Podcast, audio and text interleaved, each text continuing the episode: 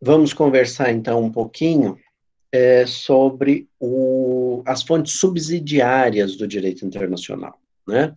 É, fonte subsidiária é sempre uma preocupação é, de utilizarmos-nos de fontes que possam, é, de algum modo, preencher lacunas ou auxiliar na resolução é, de antinomias. Né? Pelo menos no direito interno, as fontes secundárias têm claramente essa função, e no âmbito do direito internacional, não deixa de ser algo semelhante.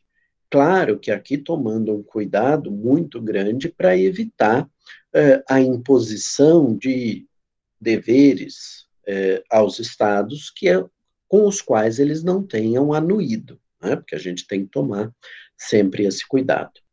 As fontes eh, secundárias ou subsidiárias do direito internacional são, por excelência, a jurisprudência, a doutrina, a analogia mas, no caso do direito internacional, ainda se agrega a esse conjunto a chamada equidade, porque, como a gente viu, o Estatuto da Corte Internacional de Justiça admite que os Estados, no, no bojo de um litígio, quando já há um litígio instaurado entre eles, possam requerer que a Corte proceda a um julgamento ex equo et bono, quer dizer, um julgamento baseado é, na equidade. Então, nós vamos conversar, na verdade, sobre quatro fontes subsidiárias é, do direito internacional público: a jurisprudência, a doutrina, a equidade e a analogia, para a gente ver, entender qual é o papel que a analogia é, cumpre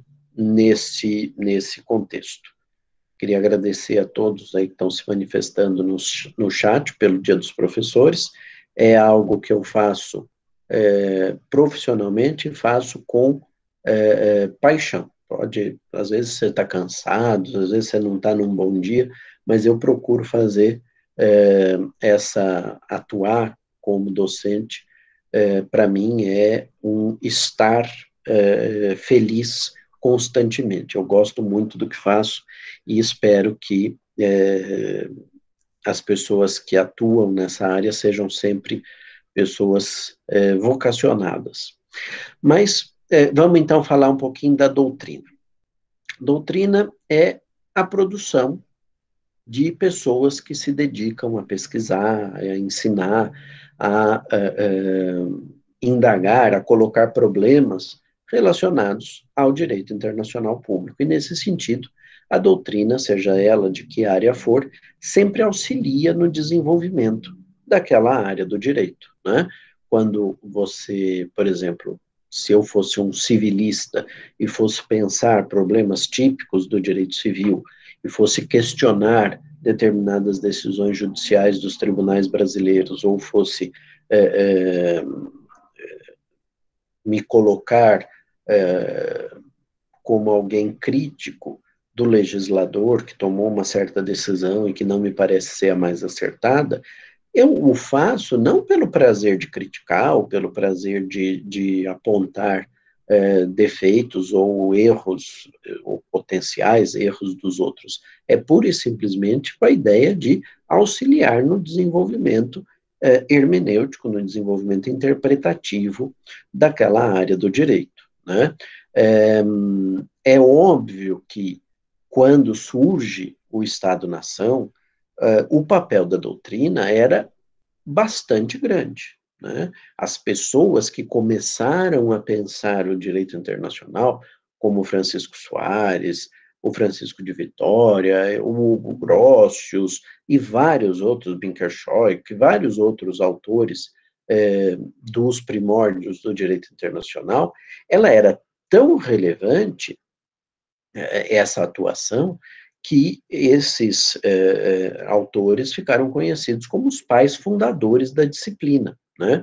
Porque você não tinha, como em outras áreas do direito, um desenvolvimento, porque o próprio pressuposto da existência do direito internacional, que são as nações, que são os estados soberanos, não existiam até então. Então, o papel que a doutrina teve foi muito, muito intenso, né? É, e é, é, é, importante a gente entender é, que, no âmbito do direito internacional, o papel da doutrina ainda é um papel com alguma relevância, sobretudo por meio de associações é, de órgãos que se dedicam ao ensino, ao estudo e à discussão doutrinária do direito internacional. A gente tem, por exemplo, é, o Instituto de Droit o, o, Instituto de Direito Internacional, que é uma, uma associação que reúne professores que não podem chegar lá e falar assim, ah, eu quero me associar. Não, você tem que ser convidado para fazer parte do Instituto. É, que se reúne de tempos em tempos é, para discutir temas importantes e fixar teses, fixar posições é, que sejam coerentes com o desenvolvimento do direito internacional, seja público, seja privado, e também com o posicionamento dos membros do Instituto. Há além do Instituto de Direito Internacional, que tem esse caráter mais fechado, há uma outra eh, eh, organização, que é a International Law Association, que tem sede em Londres, eh, que tem vários ramos nacionais, né? Então, a ILA Brasil é uma organização, é, um, é o braço brasileiro da ILA. Nesse momento, eu sou o diretor de estudos da ILA Brasil, nessa gestão tá, o mandato deve se, deve se encerrar futuramente, mas é, é, a ILA tem um caráter um pouco diferente do Instituto de Direito Internacional, porque ela permite a entrada de práticos, né, de advogados, de pessoas que trabalhem com o direito internacional. Então, ela é um pouco mais aberta do que uh, a o, o Instituto.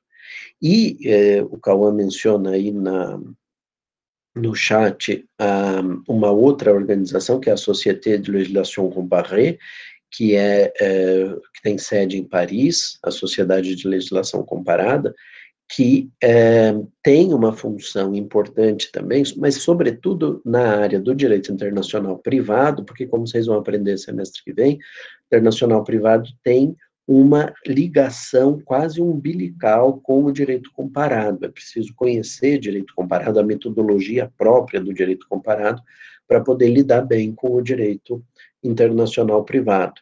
Então, também há a Société, é, que faz colóquios todo ano, tem pelo menos uns três ou quatro é, colóquios importantes, não só na França, mas em outras partes é, do mundo. Até ano passado, eu acho, houve um colóquio da Société um, no Mackenzie, né, foi organizado pelo professor Adriano Caldeira, pela professora Tamara, é, e nos quais, inter, no qual interviemos também eu e o professor Juliano Barra, que na época não éramos professores do Mackenzie, nos tornamos é, é subsequentemente, no começo desse ano, e é, é, além de todos esses organismos, é, vamos dizer assim, que congregam os, os as pessoas que se dedicam à área, há também é, organismos regionais, por exemplo, há um Instituto de Direito Internacional que reúne é, professores é, das Américas e da, é, da Península Ibérica, o Instituto Ibero-Luso americano de direito internacional. É, é um instituto que você também precisa ter o seu nome aprovado para se tornar membro, e, é, mas tem uma atuação mais restrita, né, vincula os países Brasil é, e Espanha, aliás, Portugal, Espanha e as suas antigas colônias aqui nas Américas, e congrega os professores dessa área. É, há também, no âmbito da doutrina, um, é, uma academia, chamada Academia de Direito Internacional da AIA, que produz, é, que, que organiza cursos há várias décadas, há mais de um século, é, e esses cursos acontecem lá no Palácio da Paz, na sede da Corte Internacional de Justiça, e que é, são tanto na área do direito internacional público quanto do direito internacional privado, e é, os cursos são depois publicados é, numa coleção que se chama Requet de Cours é, da Academia de Direito Internacional. É, é uma grande honra ser convidado para ministrar aulas é, na academia. Você pode tanto dar um curso específico, que tem uma duração menor, sobre um ponto, sobre um aspecto que te interessa do direito internacional e que a academia acha que você tem é, algo para contribuir, como você pode também fazer, é, ser o responsável pelo chamado curso geral de direito internacional público ou curso geral de direito internacional privado, em que você revisita todos os institutos é, daquela área do direito é, para, é, enfim, contribuir para esse desenvolvimento doutrinário. Então, a doutrina é uma fonte subsidiária importante, assim como a jurisprudência. Né? Jurisprudência é o conjunto das decisões que os órgãos com função jurisdicional vão, é, é, vão proferindo ao longo do tempo. É, é no âmbito do direito internacional, esses órgãos com função jurisdicional, a gente vai aprender daqui a algumas semanas, não são só os tribunais, há também as arbitragens, né? A arbitragem é um dos meios de solução de controvérsias classificado como um meio jurisdicional e, portanto, o é, conjunto das sentenças arbitrais proferidas no âmbito do direito internacional tem um papel relevante também no desenvolvimento do direito internacional. No âmbito da Organização Mundial do Comércio, há um órgão que não é necessariamente judicial, não é um tribunal, é chamado de Sistema de Solução de Controvérsias da OMC, que também tem um papel importante no desenvolvimento do direito do comércio internacional. Então, também quem lida nessa área, eu confesso que é uma área é, que eu não tenho, assim, muita atuação, direito do comércio internacional, mas quem tem atuação está sempre é, antenado e conhece as decisões que o sistema de solução de controvérsias da OMC, que atualmente está um pouquinho paralisado, mas, enfim, existe, vai proferindo ao longo dos tempos. É, é a jurisprudência, não deixa de ser a aplicação do direito nos casos concretos, né? E é, é, pode ser uma jurisprudência interna sobre temas de direito internacional. Semana passada, nós analisamos as decisões é, do Supremo Tribunal Federal em termos de relacionamento do direito interno com o direito internacional. Não deixa de haver uma é, projeção internacional dessas decisões, quanto à jurisprudência dos tribunais internacionais. Então, há dois mecanismos de se, de se caracterizar as decisões judiciais no âmbito da jurisprudência internacional. Eu posso me valer tanto das decisões internas dos Estados para o desenvolvimento eh, do direito internacional, isso é bem mais sensível e bem mais perceptível no âmbito do internacional privado do que do internacional público, mas mesmo assim, é, em termos de imunidade de jurisdição, de direitos humanos, de temas de nacionalidade, é, de é, extradição, etc., tem uma importância relevante para o desenvolvimento do direito internacional público. Né? Lembrar também que a Corte Internacional de Justiça tem uma competência consultiva, né? ela pode ser provocada por órgãos das Nações Unidas para proferir uma manifestação não jurisdicional, portanto não vinculante, não que não decide um litígio concreto, mas que trata em tese da aplicação do direito internacional. E é importante a gente ver quando trabalha com direito internacional, claro que no curso de graduação não dá tempo da gente ficar eh, se debruçando sobre as decisões eh, da corte, nem as eh, opiniões consultivas da corte, mas quem trabalha com direito internacional, se vocês forem fazer mestrado, doutorado na área, é importante conhecer a jurisprudência desses tribunais internacionais. É, e, por, por exemplo, é, foi numa opinião consultiva que a Corte Internacional fixou a ideia de que as organizações internacionais tinham, sim, personalidade de direito internacional e podiam celebrar tratados. Né? E é, é, esse meio subsidiário, é, às vezes, acaba criando norma. Tá? Já aconteceu, a Corte Internacional de Justiça, quando analisou, por exemplo, o caso das reparações, que é conhecido assim, é, acaba inovando relativamente ao direito internacional pré-existente. Não é muito, não é é, é, não é algo que aconteça constantemente.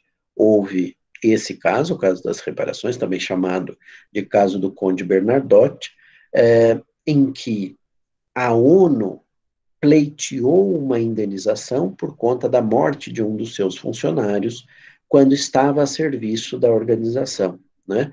E havia uma uma questão preliminar a se decidir, que era a de verificar se a ONU tinha personalidade jurídica internacional, né, ou se é, é, eram só os estados.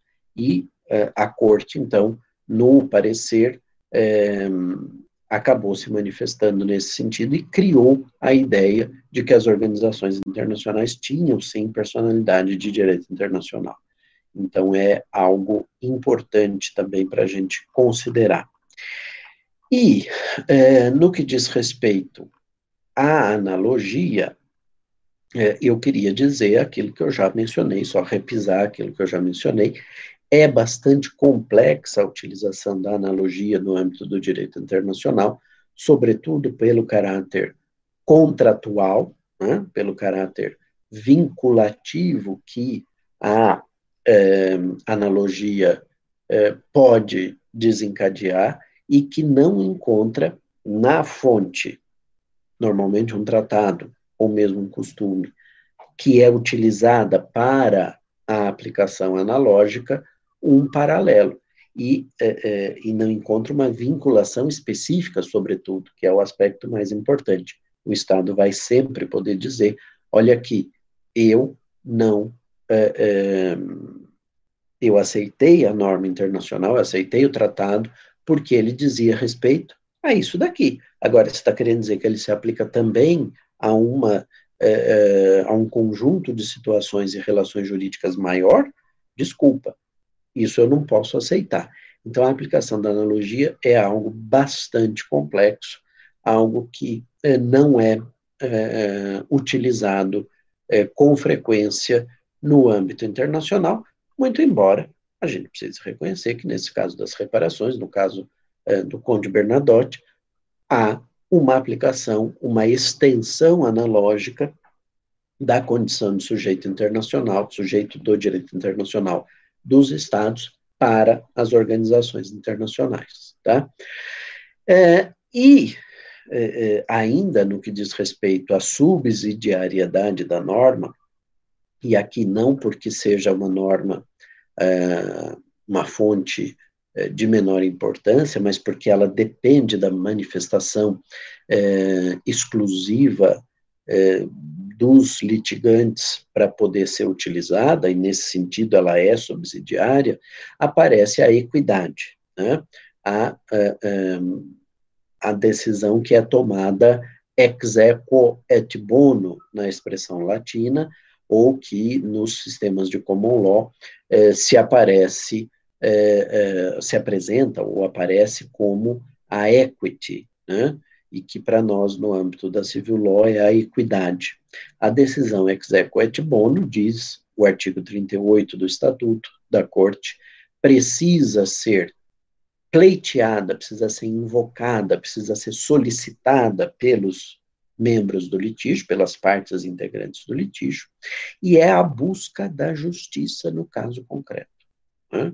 É, é, é, uma autorização para que os decisores, aqueles julgadores, se afastem, se entenderem é, necessário é, do direito material, do direito palpável, né, dos tratados, dos costumes, dos princípios gerais de direito, e julguem com esse sentimento é, de justiça, né, é, é, inclusive havendo a possibilidade de é, você, pura e simplesmente, é, tomar uma decisão baseada na ideia de justiça, pela simples circunstância de é, entender que o direito, apesar de direito, apesar de imposto, apesar de positivado, é injusto. Né? E nesse sentido, você pode ir até contrariamente ao direito é, é, pré-existente. Né?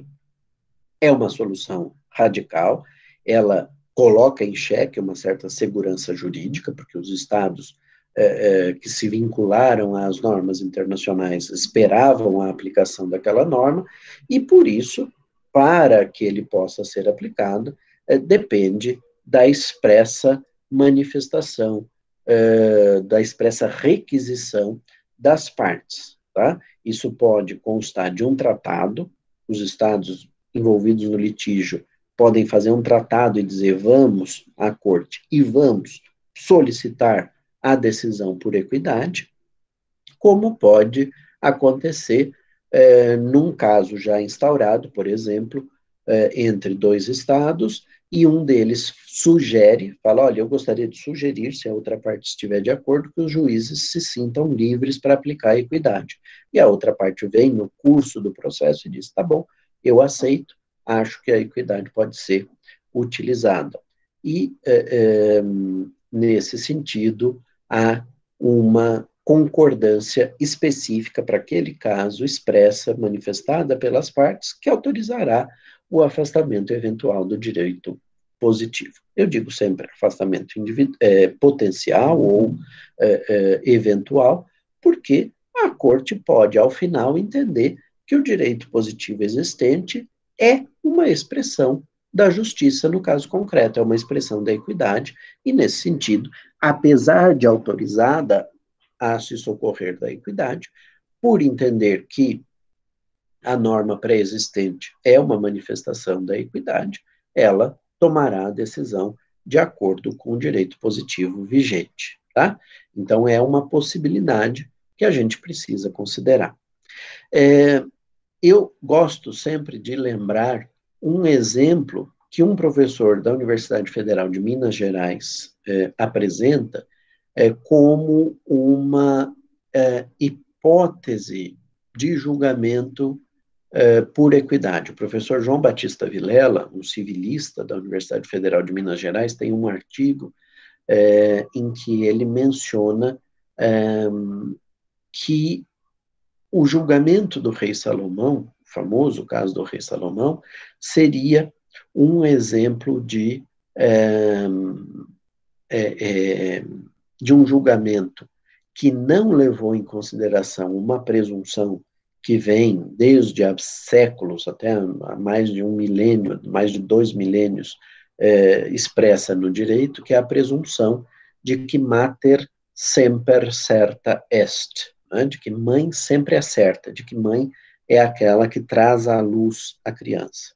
Essa presunção, hoje em dia, é, se relativizou, né, porque você não tem é, mais a certeza absoluta de que a criança gestada no ventre de uma mulher seja efetivamente filha daquela pessoa, as técnicas de inseminação artificial e gestação por substituição, que é o nome técnico que a gente usa para se referir à popularmente conhecida barriga de aluguel, é, geram a possibilidade de haver o, é, é, a presença de um terceiro nesse projeto parental. Imaginem a situação, por exemplo, de uma mulher que é, tenha tido um problema congênito ou uma doença e o seu útero tenha tido que ser, tenha, tenha, tenha sido extraído do seu corpo, né? É, por exemplo, em razão de um tumor.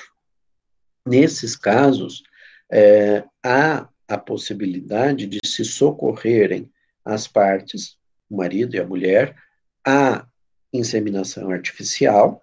Então, você pode é, fazer o bebê em laboratório, né, fazer, fecundar o óvulo com o sêmen do marido em laboratório, e isso, é, é, numa situação em que a mulher tivesse um útero, muito provavelmente esses bebês, esses bebês de proveta, como são popularmente conhecidos, seriam é, inseridos, seriam implantados no seu próprio útero.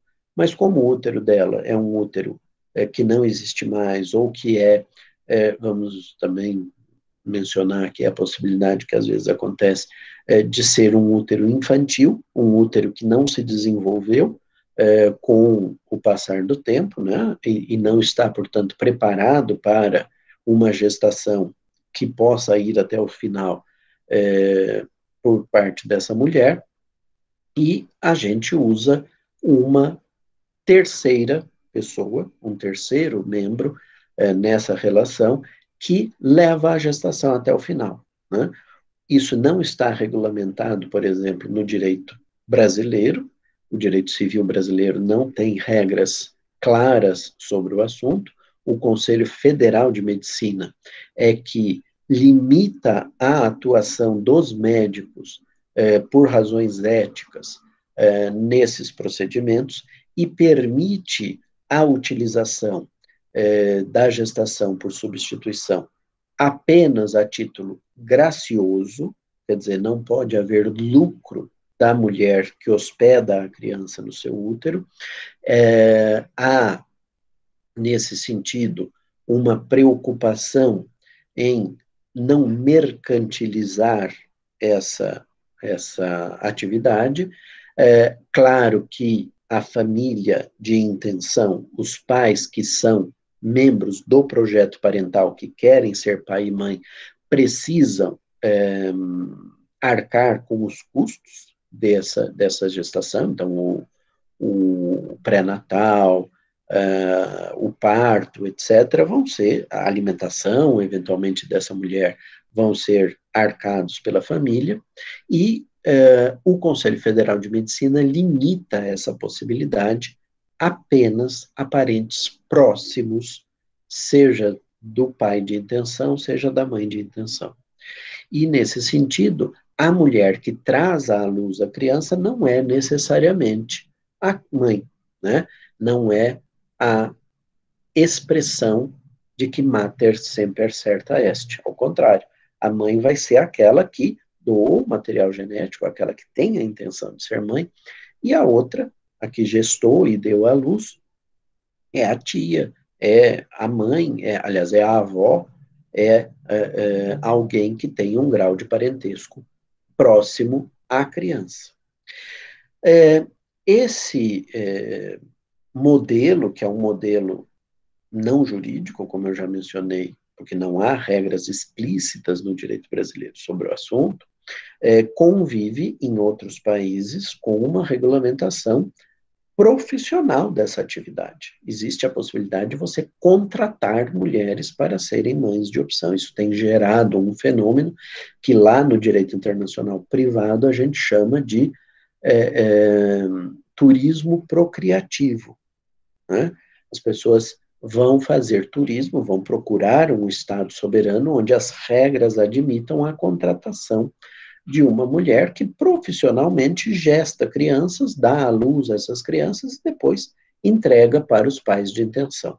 Ela é remunerada para isso, portanto, há um contrato oneroso, não, gratu não gratuito, e é, tudo isso que eu narrei aqui coloca em xeque essa presunção é, que era absoluta de que mater semper certa era, né? Não é est mais, não é que a mãe sempre é certa, mas a mãe sempre era certa, pelo menos é o que o direito sempre disse. Mas o professor Vilela, vamos voltar para onde eu comecei, é, apresenta o caso do julgamento, do famoso julgamento do rei Salomão, como uma demonstração de que nem sempre essa presunção foi absoluta. O que, que acontece do, em termos fáticos? Duas mães reivindicavam a mesma criança. as duas tinham dado à luz a crianças diferentes no mesmo dia, né? Uma das crianças falece durante a noite e a mãe da criança morta vai ao leito da outra mulher, que estava exausta depois do trabalho de parto, estava dormindo, assim como o bebê, e troca o corpo da criança que ela tinha dado à luz e que já tinha falecido, pela criança que ainda estava viva. Quando a mãe abre é, é, os olhos, né, quando ela acorda e percebe a criança morta, ela, ela alega que não é filho dela. Diante da dúvida, porque mater sempre certa est, mãe é que deu a luz, e quem é que estava na posse da criança naquele momento era a outra mulher, é, o caso é levado para o julgamento é, do rei Salomão. E no famoso julgamento ele manda cortar a criança ao meio né, e entregar uma metade para cada uma das mulheres. Essa solução radical, que colocaria a vida da criança em risco, obviamente, né, a criança não sobreviveria, é, é interpretada pelo professor João Batista Vilela como uma presunção daquilo que a gente hoje chama de paternidade ou maternidade afetiva. Por quê? Porque a reação das duas mulheres ao veredito é completamente diferente. Uma delas, a mãe da criança que tinha morrido, concorda com a decisão, mais ou menos como quem diz assim: bom, já que a minha criança está morta mesmo, ela que não fique com a alegria de ter um filho, ela vai dizer: tá bom, pode, pode cortar a criança ao meio. E é, a outra mulher, a mãe daquela criança, a mãe verdadeira daquela criança, diz: não, espera um pouquinho.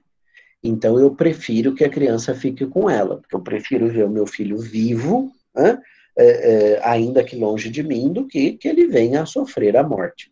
E é a partir desse comportamento das duas mulheres que o rei Salomão reformula o seu veredito e diz: não, espera um pouquinho.